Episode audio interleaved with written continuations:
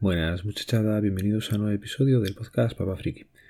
Un año, un año ha pasado ya desde que falleció mi abuela y quería hoy volver a rendirle homenaje y volver a poner pues el audio que publiqué y con el que me estrenaba en la red de sospechosos habituales. Ha pasado un año y está costando asumir su pérdida.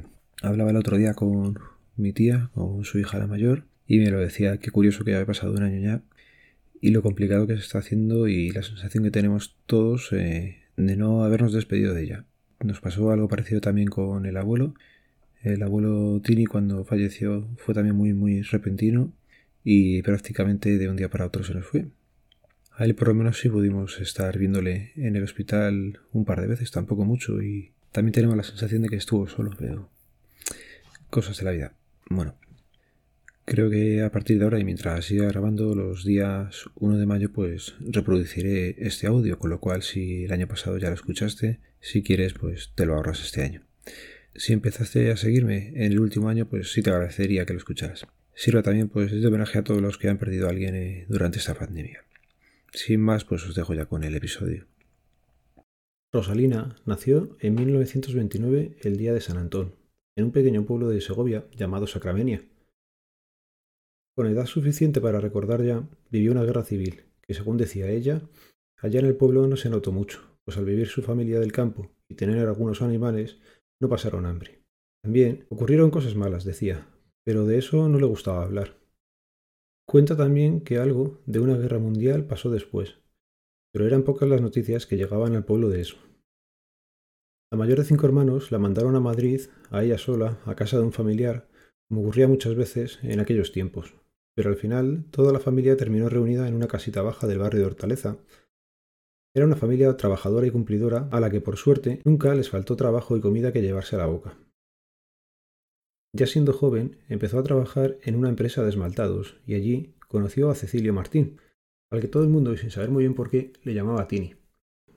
Con el paso del tiempo, ya se sabe que por el entonces lo normal es que las cosas de noviazgos fueran más despacio, Comenzó a salir con él a escondidas de sus padres y sobre todo de sus jefes.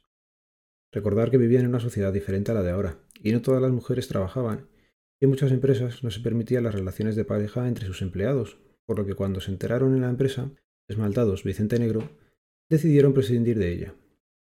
Pero Tini les dijo que él también dejaría la empresa, y como a él le tenían en muy buena estima decidieron hacer la primera excepción y permanecieron allí juntos trabajando ella en el servicio de limpieza y él como esmaltador.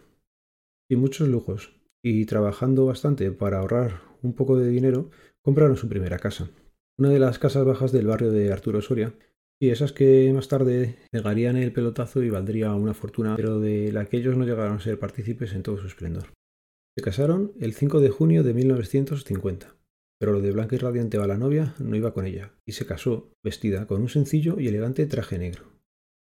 Algo más tarde nacería un hijo, que según le dijeron las monjas donde nació, lo hizo muerto, pero nadie vio el cadáver del niño. Nadie supo dónde lo enterraron, ni le dieron partida de defunción. Solamente les espetaron un sois una pareja joven y sana. Veréis como en nada tenéis más hijos. Un duro trago para una pareja joven y de escasos recursos. Ya en 1952, efectivamente volvieron a quedarse embarazados. La primera en llegar fue Rosa, Dos años más tarde, Francisco. Y algo más descolgada, Ana, nueve años después que Francisco, quedando cerrada la familia al completo.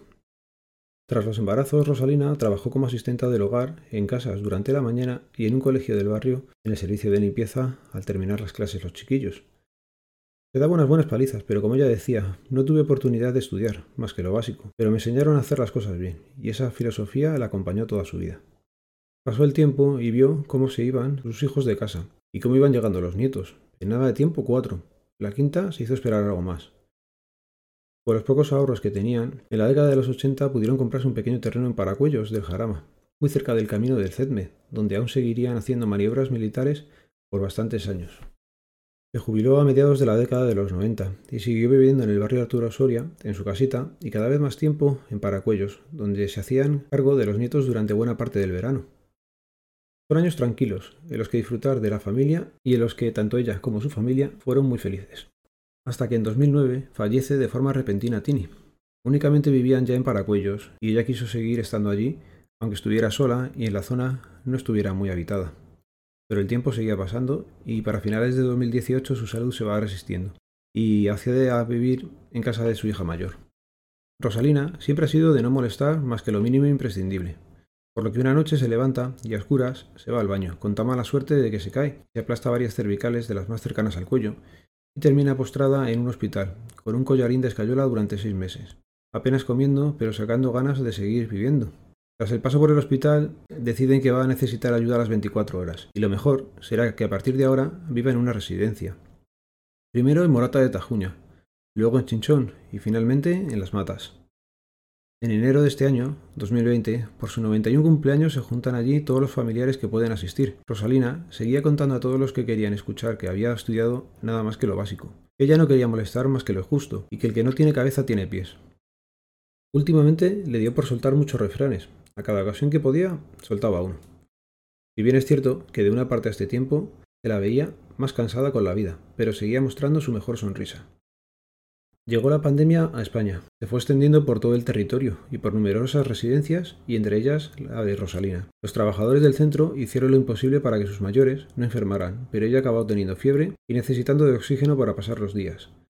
Se mantenía estable, no empeoraba, pero tampoco mejoraba del todo. Pudo hacer una videoconferencia el 26 de marzo con su hija pequeña, y se la veía igual que en el día de su cumpleaños diciendo sus refranes a todas horas y con ganas de molestar más que lo mínimo imprescindible al resto de la gente que vivía con ella. Tan solo unos días después de esa videollamada hubo una llamada telefónica a sus familiares para informarles que los test que acababan de empezar a realizar en la residencia le salía positivo al coronavirus y que pasaban a aislar a Rosalina en una parte de la residencia. Otra nueva llamada les informó que la residencia ya no podían darle los cuidados que debían y que había que llevarla al hospital Puerta de Hierro. Ya para entonces, Rosalina no se entera muy bien de qué ocurre a su alrededor.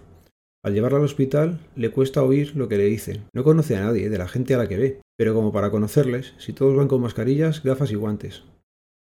Otro nuevo traslado de hospital, sin entenderlo sus familiares ni ella, que ya lo único que puede hacer es dejarse llevar. Le cuesta respirar, pues a esas alturas está con una pulmonía bilateral y además con sus años le cuesta todo un mundo.